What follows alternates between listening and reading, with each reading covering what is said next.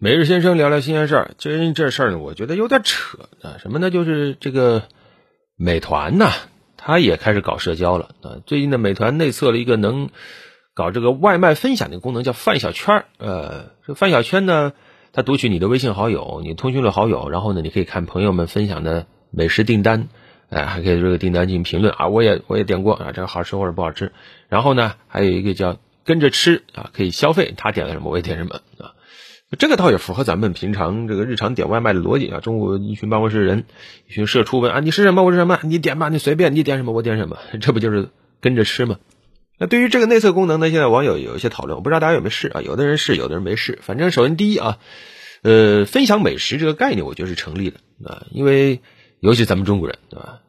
吃什么吃了嘛，这是咱们往往见面打招呼啊第一个选项啊。我们不像外国人特别喜欢问今天天气怎么样，今天天气真好。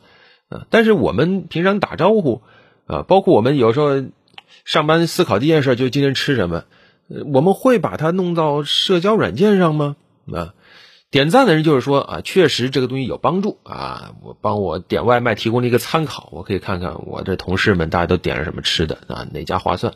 但是呢，也有批评的，就是说这个会不会涉及到隐私泄露啊？还有人说你是美团，你外卖都还有一堆事儿没做好，你现在开始做社交啊？这个思路我觉得也非常的正常啊，因为对于我们消费者，我们希望你首先把你的核心业务做好，对吧？你这个外卖平台，你先把外卖做的完美无缺啊。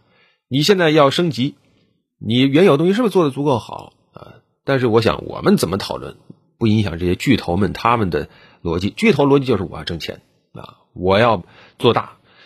美团他做这个饭小圈，其实还是老话题。啊，就是互联网巨头做着做着，最后都想往社交方面转啊，想做社交，因为外卖这个业务对于美团来说，他觉得到了个瓶颈啊，马上这个成本就要攀升了。因为现在看大环境都明白，外卖业务很显然佣金收入再想提升不现实，而骑手成本再想降低也不现实啊。等于说，在目前的这个市场环境下，外卖这个业务它的想象空间基本上已经没有了。啊，那么在这个时候，美团它遇到瓶颈怎么办？啊，它也毫不例外，想做社交，做社交去突破自己的瓶颈。做完社交，大家都用你这个社交了，你就有什么？你就有流量了，你就有流量车，大家天天在你这个软件里转来转去，那这些岂不就是你最忠诚的用户吗？啊，但是问题就在于这儿了，人人都这么想，又有几家能成功呢？其实前两天也说拼多多的，拼多多它现在也跑去做社交啊。拼多多本身就是从社交做起来的，天天拉着大家做团购嘛，对吧？呃，这个你也团我也团，哎，这每天长辈发给你，帮我点一下，帮我团一下啊，你还不好意思不给他点，他你帮忙砍一刀，你要是不帮他砍，你就等于说是插了他一刀一样的。这种对人性的这种把握啊，拼多多那简直就是我觉得做到了极致啊。但是呢，拼多多说他也遇到瓶颈了，他也要扩张，所以他现在搞了个什么多多视频之类的东西啊，那个内容啊有点打擦边球啊，然后呢也试图啊做做社交，但是这些都靠谱吗？我们还是说回来吧，还是说这个美团这个饭小圈，当然他现在是初期初期阶段啊，未来肯定还有很长的路要走。有些人特别讨厌，说我凭什么把我的隐私暴露出去啊？各种各样的圈我管你什么。美团的、淘宝的，这些圈我觉得都不对。我不想让大家知道我吃了什么、买了什么。但也有人觉得我非常乐于享受啊，我我特别想展现出我生活的方方面面。所以，到底什么样的用户多？平台我觉得要调查。同时，还有一点就是你要尊重用户，你要给用户足够的选择权啊，就是用或者不用，或者说我想分享这个订单，但是我不想分享这个订单啊，我想分享我这个减肥时我这个很健康的这个订单。但是呢，我不想分享我这个特别饕餮的这一顿订单，又或者说我我就想营造一个吃货人设，但是我其实背着大家，我也在那吃草。哎，对不管怎么样吧，你你反正得尊重我，我想晒或者不想晒，这是最基本的啊。另外呢，也要说啊，这个美团创始人王兴，你呀也真是太想做社交了啊。当然了，当年他社交其实做的也成，对吧？当年的校内网，后来的人人网啊，那也是红极一时啊。甚至还曾经打造过中国版的推特啊，就是饭否网啊。但是很可惜啊，饭否办了一年就关了。但是关的那一年，微博崛起就没他什么事儿。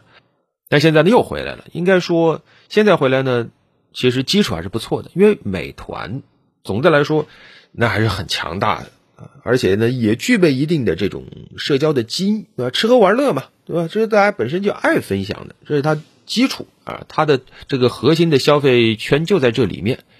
而且呢，从国外的这个角度来说，有成功的例子，有这种呃外卖平台，然后做社交做的还不错的。你比如说，我知道，呃，像美国有一个叫 Snackpast 那这样的一个，主要是面向大学生的一个外卖平台啊，他就做社交啊，做的还不错。甚至美国大学生喜欢用那个干嘛呢？就是我通过那个外卖 Snackpast，我我给人送个零食。哎，用这个来增进我们之间的感情，成功的把这种外卖和社交结合在了一起啊！所以现在这个美团也想走这条路，我觉得倒也正常。而且不光美团想这么做，其实饿了么他也想这么做。那么美团饿了么竞争的时候，那美团会想我的优势什么？那无非就是微信的这样的一个入口嘛，对吧？美团在微信里那互相转来转去，那比饿了么还是方便的多。再加上之前美团旗下大众点评是吧？是不是做的也也算是有模有样？大众点评它也是一个半社交的这样一个平台呀，对吧？评论来评论去，它不就是一种很轻度的这种社交吗？只是问题在于，还是我们刚才说的，你怎么让大家依赖你、享用你？其实看数据就知道了。我们知道阿里跟腾讯是两大巨头啊，他们旗下产品支付宝跟微信对吧？各自拳头产品，大家基本都离不开。但是流量其实千差万别，微信的日活是十亿级日活啊。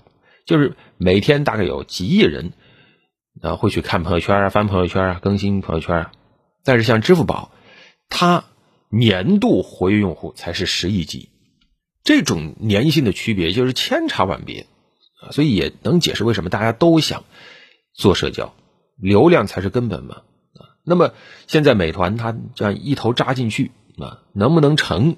我个人其实不太看好啊，为什么？因为。现在啊，这个互联网做到这个程度，基本上你能想象的需求都有人帮你解决，从出行到购物到聊天到娱乐，对吧？都有特别专业的软件去帮你解决。在这个时候，你如果说没有找到新的商业痛点，硬要把几个领域嫁接在一起，那说我一站式帮你解决，能不能够吸引大家呢？我觉得是有难度的啊。但是就像刚才说的，各个大厂它。没有退路，他们没有办法创新，但是资本却必须要扩张，那怎么办？他只有互相内卷了。那在这个时候，其实我想说，是不容易的啊！你与其在国内卷来卷去，你还不如杀出去啊！杀出去难不难？当然难，毕竟人生地不熟，有各种法律风险、政策风险。